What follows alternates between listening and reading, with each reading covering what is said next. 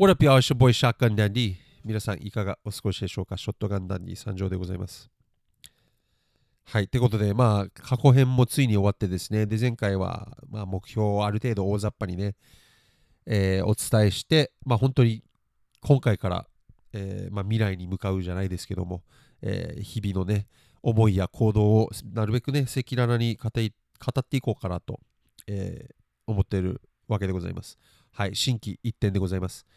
で、まあ、今後ね、台本とか構成とかしっかりね、考えて、えー、ポッドキャストをしゃべることも出てくる可能性は非常に高いんですけども、まあ、とりあえず今の時点ではですね、えー、録画して、えー、まあ、一本撮りじゃないですけど、この、そのままね、えー、ぐだぐだな感じで、あの、今思ってることを喋るスタイル、まあ、非常にラフなスタイルでいこうかなと、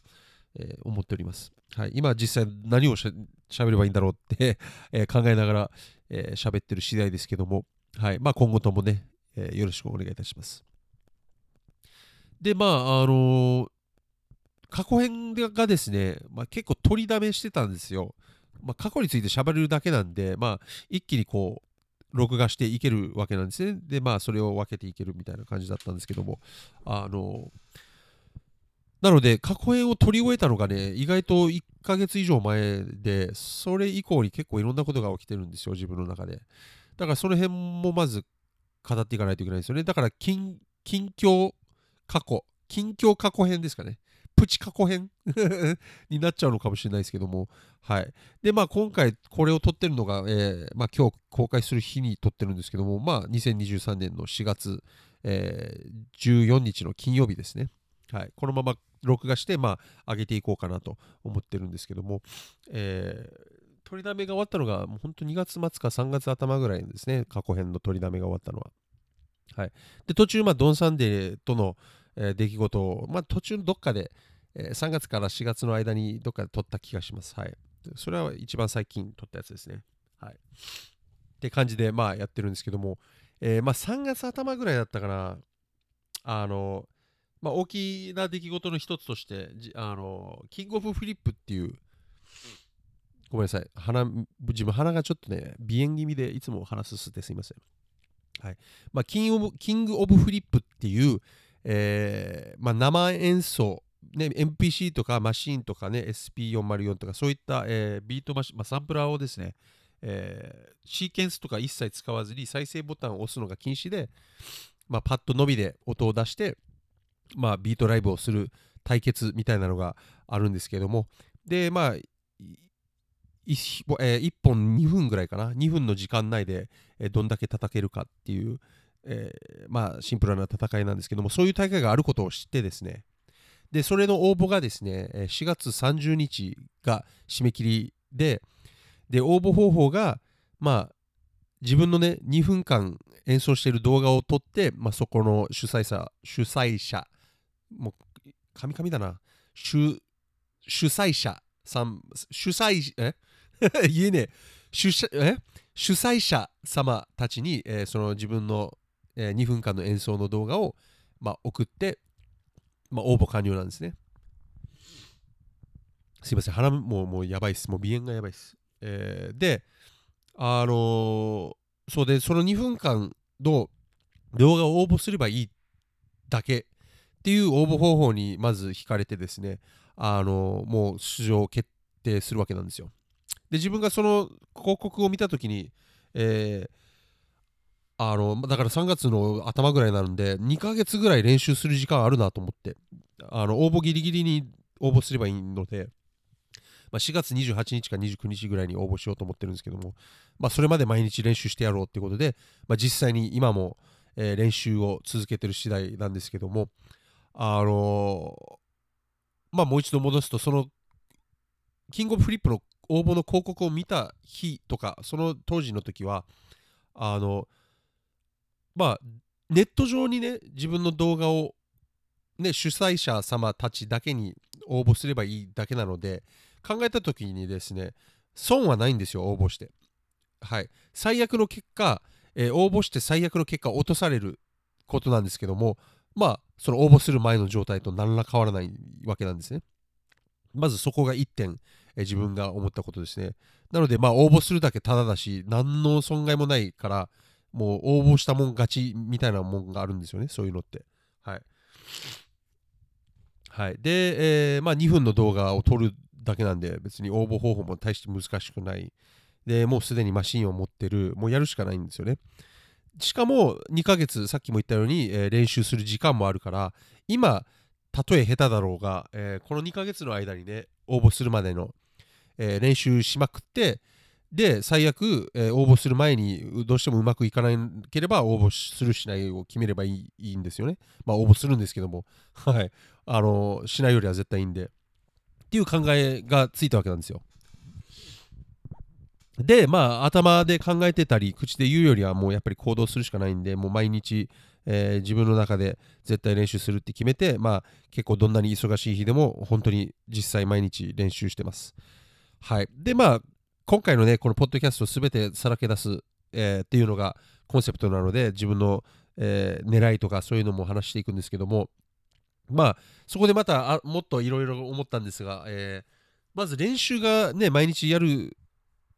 んですけど、それただで練習するのもなんか面白くないなってことで、あのまあ、いろいろなリスクがあるんですけども、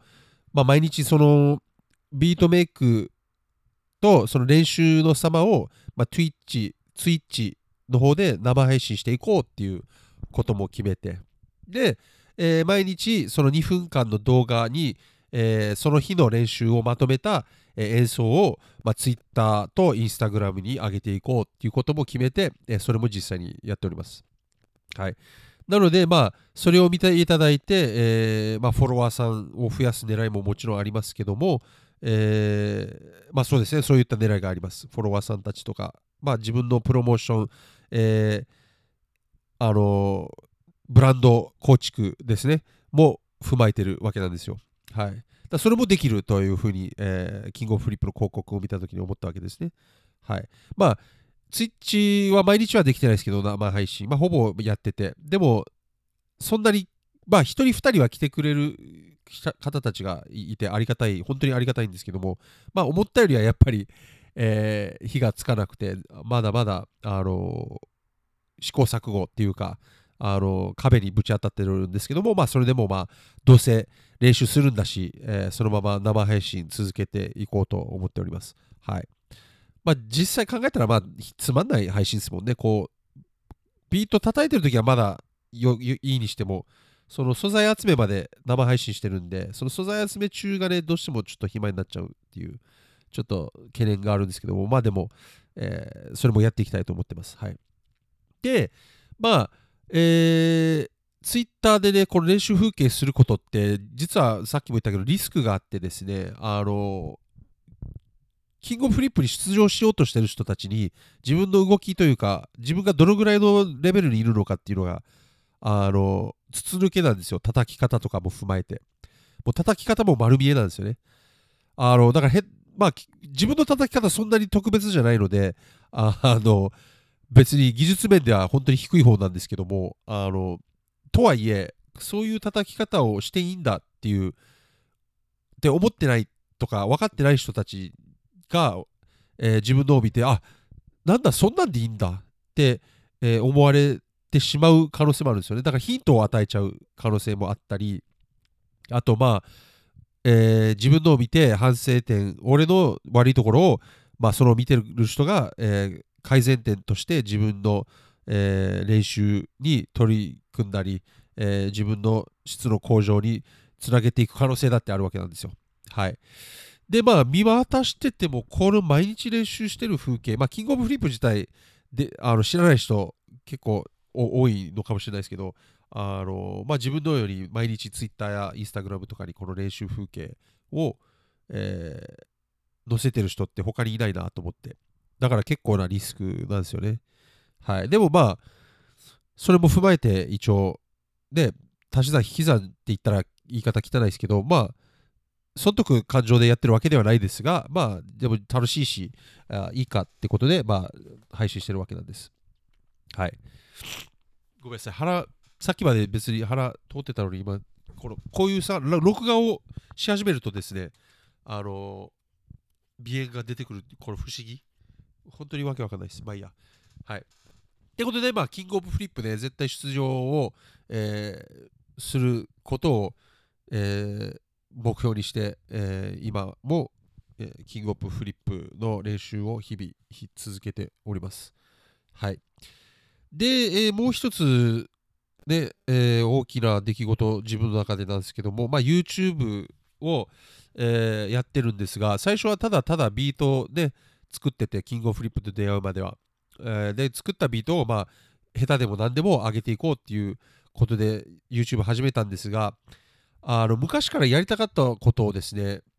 ができるなっていうことに気づいて、えー、始めたんですけども、それがまあ、えー、ヒップホップの曲をですね、和訳だけにとどまらず、あの、まあ、解説していくってことですね。スラングとか、そういったもの。はい。で、これは本当に前からね、あのずっと思ってたことで、あのちょっと話していきたいんですけども、ごめんなさい、腹がやばいです。はい。まあいいや。あの自分映画が好きなんですよね。映画も映画も好きなんですね。で、まあ40なんで、えー、まあ10代の頃に、えー、DVD なんてなくて、自分 VHS 世代なんですよ。最初、10代の頃。だからまあ、TSUTAYA に行って、まあ、VHS を借りるわけなんですけども、あの VHS だとこう字幕を選べたりしないんですよ。吹き替えとか。だから字幕を借りるか吹き替え版を借りるかだったんですが、もちろん自分はま英語もわかるので、まあ、字幕版を毎回借りてたわけなんですね。で、まあ、字幕も流れるんで、まあ、読むし、えー、その俳優さんたちがね、喋ってることも耳にも入るんですけども、その翻訳のね、字幕のね、意味が全然違ってた時があまりにも多くて、で、だから10代の頃からずっと引っかかってたわけなんですよ。これどうにかできないかなみたいな。はい。もう本当に多いんですよ。あれ、それそういう意味じゃないけどなって思いながら、えー、映画見てて。で、あのー、映画じゃ、同じ映画じゃなくなっちゃうんですよ。その意味があまりにも違うから。あの映画ってこう、まあ、伏線張ったりとか、いろいろで、後で回収したりとかっていうそういう構成ももちろんあるので本当に意味が一つ違うだけで映画全体に影響を及ぼす可能性があるのに、まあ、映画一つで2 3 0個ぐらいの,、ね、あのフレーズが、えー、翻訳間違えてたらもうごっちゃごちゃになっちゃうんですよ映画としても。っていうのが本当に多くてずっと気になってたんですね。まあ例えばを出すんですけども自分本当にあのパルプパルプフィクションっていう映画があの自分の史上映画史上の中で一番面白い映画だと思ってるんですけども、まあ、それの監督がですね、まあ、有名なクエンティン・タランティーノっていう監督がいるんですけども、あの彼はまあ他の映画のサンプリングをして自分の映画にしたり、あのまあ、バイオレンス的な、えー、描写が多いとかで有名なんですけども、実は一番彼の、えー、得意技っていうのが、あのキャラ自分が書き上げたキャラクターのセリフが非常にユニークなんですよ。あの彼は監督だけじゃなくて彼の映画ほど全部、えー、脚本もやってるわけなんですよ自分で。タナティーノさんって。だから映画内に出てくるセリフっていうのが全部あのタナティーノが考えたセリフで。でそのキャラ同士の意味のない、えー、会話っていうのが非常に多い映画なんですよね、どの映画も。タナティーノの映画は。で、本当にだからそのセリフが大事になっていくし、そのセリフがかっこよすぎるから人気なんですよ、タナティーノってアメリカでは。はい。そこに味を出してるわけなんですけども、それの翻訳が、あの字幕があまりにも意味が違いすぎてて、本当にタナティーノの監督の作品が、えー、もう良さがね、もう半減以上、もう本当に30%ぐらいしか理解できてないんじゃないかな、普通の英語のわからない人たちでってって思って、本当に悔しいわけなんですね。特に、パルプフィクションって映画見たことある方がいるのであればわかると思うんですけど、あれこそ、あの、セリフが非常に大事な映画なんですね。はい。本当いちいちかっこいいこと言ったりしてるんですよ。あの、しかも、なんだろう、大げさなかっこよさじゃなくて、こう、さらっとかっこいいような、ことを言ったり、あの、殺し屋2人がね、なんかもうどうでもいい話してたりしてて、その内容とかも面白かったりするんですけど、日本語に略すとなんかちょっと字幕もね、なんかおかしい感じになっちゃってたんですよ。はい。だそういうのもあったりして、こう昔から悔しかったんですね。で、え映画だけでじゃなくて、もちろんヒップホップの曲、特にヒップホップの曲がこれが激しいんですけども、まあ、和訳とかいろいろ出てるんですけど、全然意味が違ったりするんで、まあ、ラッパーが伝えたいことが、えー、英語わからない人たち伝わってないんじゃないかなって、あの、ずっと、ヒップホップ10代の頃から好きなんですけども、ずっと思ってたわけなんですよ。はい。そのスラング意味分かってんのかな、本当にみたいな。あと、まあ、黒人の音楽じゃないですか、ヒップホップって特に昔に行けば行くほど。その黒人さんたちの文化のあのコミュニティの間で、あのそのコミュニティでしか分からないような、えー、こととかもあったりするんですよね。そのアメリカに住んでないと分からないようなこの言葉遣いとか言葉選びとか、えー、その時代時代によってもまた流行ってるものをね、こうラップの中に取り入れたりするわけなんですけども、そういうのも分かってないんじゃないかなみたいなことをどうしてもあの思ってたり、えー、引っかかってたわけなんですけども、どうにかできないかなって、だからずっと思ってたんですよ。はい。で、今回は2023年になって、まあ、ビートメーカーとして立ち上がって、で、YouTube チャンネルも始めたときに、あの、思い出すわけなんですよ、この気持ちを。そういえばと。で、今までできなかった理由っていうのが、あの、まず、昔はね、YouTube がそんなに手頃じゃなかったんですよ、今ほど。えー、YouTube だけじゃなくて、あのまあ、ネット自体が本当に今となってこそ、今でこそこう誰でもこう触れたり投稿したりできる時代なんですけども、えー、本当これもここ5、6年ぐらいの間でこんなにすごいことになってるんじゃないですかね。本当10年前なんて言ったらもう、えー、まだまだ YouTube も結構ハードル高いような、えー、ものだったんじゃないですかね。こう誰でもできるようなノリではないですよね、YouTube。しかり、まあ、ネットにある SNS のものもほぼそうですよね。はい。ツイッターだって多分10年ぐらいしかいないんじゃないかな。インスタもそんぐらいじゃないですか？はい。なので自分が、えー、そう、一番そういう字幕とか、えー、和訳に違和感を覚えてた時に、この載せる媒体がないんですよ。はい。ああるんですけど、ハードルが高すぎるわけなんですね。なんなら自分一回本当に映画の字幕を書く人の仕事を、えー、やろうって本気で動いてあの調べてたりしてたんですけどあのまあもちろんああいう世界が狭いんですよねあそこの界隈って。字幕書く人のところ。なので席はもうまずそんなに数がないし、えー、それは席をで獲得するためには、えー、ま、これが必要で、まあ、そういう事務所とかなりに入らないといけないんですけども、それ事務所に入るのにも、やっぱりこう、学校みたいなのに行かないといけないんですよ。この字幕、翻訳みたいな学校があるんですよ。字幕専門の。はい。で、自分はその学校の資料までも取り寄せて、えー、本当にやろうとしてたんですけど、まあ、その学校の費用とかももう払えないし、あの本当にハードルが高いですよ。で、その学校出たところで、はい、自動的にあなたはもうこれから字幕書く人ですなんていう風にもならないし、かといって自分がフリーランスでやったところで、お前誰だよっていうことで、あのそのコミュニティの中に入るのも非常にね、大変だったので、本当、字幕直したい直したいと思うんですけども、本当にハードルが高いんですよ。まあ、それは俺が諦めて、まあ、自分の責任なんですけども、はい、言い訳なんですけど、はい。まあ、でも、まあ、できないとなってたわけですね。この前、ね、10年ぐらい前ですかね。まあ、この10年の中で。ただ、まあだからさっき言ったように2023年になって、まあ、YouTube 実際に始めてみたら、で考えてみたらできるんですよね、今だったら。YouTube でやっちゃえばいいんですよっていうことで気づいて。で、ヒップホップ好きだし。で、ちょうどビートとかも載せてて、ビートメーカーもやってるんで、まあヒップホップにちょうど関連してるし。ね、じゃあ YouTube でもう自分でやっちゃえってことで、まあ始めたわけです。ちょっと長い、説明が長くなっちゃったんですけどね。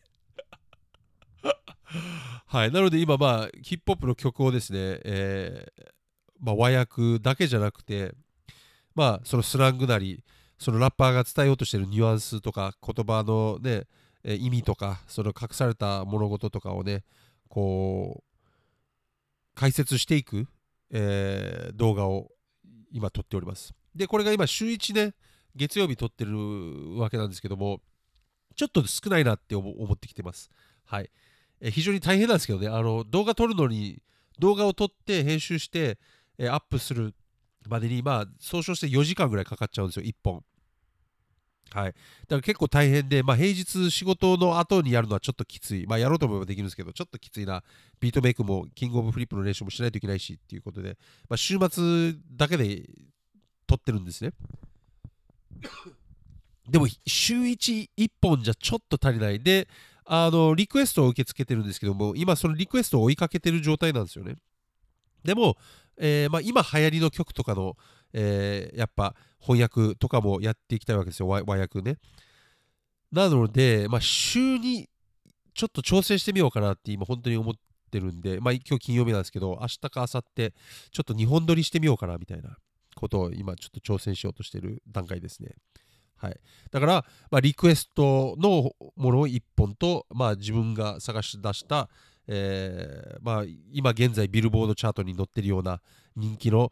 えー、曲を1本っていう感じで、まあ、最低でも2本やっていこうかなって思ってます。ただこれが続いていくかどうかが、えー、怖いんですよね。あの、1回続けちゃうとやっぱ、1回やっちゃうと続けないと格好もつかないし、あの、ダメだと思ってるので、自分の中で。その点がちょっと懸念してますけども、まあでも挑戦しようかなと思ってます。はい。なで、えー、このポッドキャストも毎回ちょっと20分で終わりたいんですけども、まあ、今回も21分ね、過ぎちゃって、えー、まあ時間ちょっと長くなっちゃったんで、ちょっとこの辺で終わりたいと思います。はい。で、このポッドキャストはね、週に2回、えー、火曜日と、えー、金曜日に、えー、上げておりますので、今後もこのポッドキャストもね、えー、続けていきたいと思っておりますので、もし、えー、こういったグダグダなおじさんのお話聞いてくれるのであれば、えー、今後ともご清聴のほどよろしくお願いいたします。はい。で、まあ今回もここんな最後までね、聞いてくれて本当にありがとうございます。あ、で、あのー、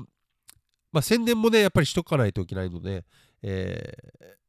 あれなんですけども、まあさっき言ったね、YouTube やってるんで、え、曲、え、ヒップホップの曲まあ、曲だったら何でもいいんですけど、ヒップホップじゃなくてもいいですけど、まあ、なるべくヒップホップの曲の、えー、まあ、和訳と解説を1時間ぐらいかけてやって、1曲ずつね、えー、YouTube の方でやってますので、ぜひともね、その YouTube チャンネルのほど、あの登録よろしくお願いいたします。チャンネル登録ね。はい。えー、本当にこれ続けていきたい、自信もあるし、えー、続けていきたいので、本当にチャンネル登録いただけると、モチベの向上にもなるし、あの、本当、